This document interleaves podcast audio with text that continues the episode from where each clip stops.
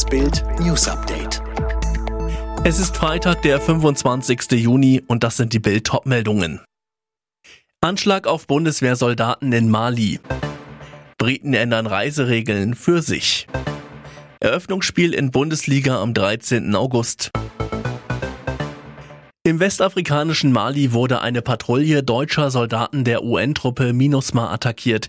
Ein Sprecher des Einsatzführungskommandos der Bundeswehr bestätigte gegenüber Bild, dass mehrere deutsche Soldaten verletzt wurden.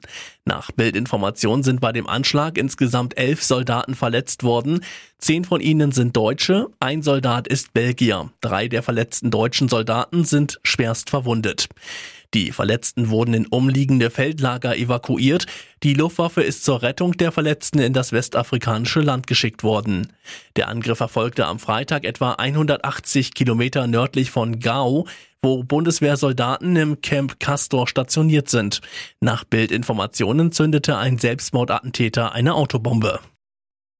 Die britische Sun jubelt abheben. Die Briten können wieder in den Urlaub fliegen und ohne Quarantäne zurückkehren. Und wir müssen in die Röhre gucken. Die Regierung in London hat den Weg freigemacht für Britenferien in 16 Ländern und Regionen, darunter die Balearen, die Karibik und Malta. Das funktioniert mit einem simplen Trick.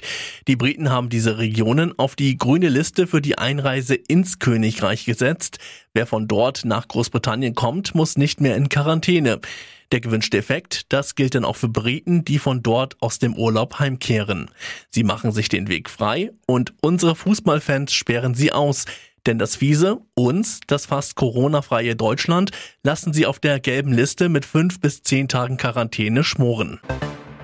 Das Lieferkettengesetz kann in Kraft treten. Der Bundesrat hat dem Gesetz gegen Ausbeutung und Kinderarbeit in globalen Lieferketten zugestimmt. Die Regelung verpflichtet deutsche Unternehmen, auch bei ausländischen Zulieferern, auf die Einhaltung der Menschenrechte zu achten. Außerdem hat der Bundesrat auch eine Reform der Tabaksteuer gebilligt. Heißt, Rauchen und Dampfen werden im kommenden Jahr teurer. Neben herkömmlichen Zigaretten fallen dann auch Liquids für E-Zigaretten unter die Steuer. Bisher galt für sie nur die Umsatzsteuer. Gut ein Drittel der Menschen in Deutschland will in diesem Jahr wegen der Pandemie nicht in den Urlaub fahren.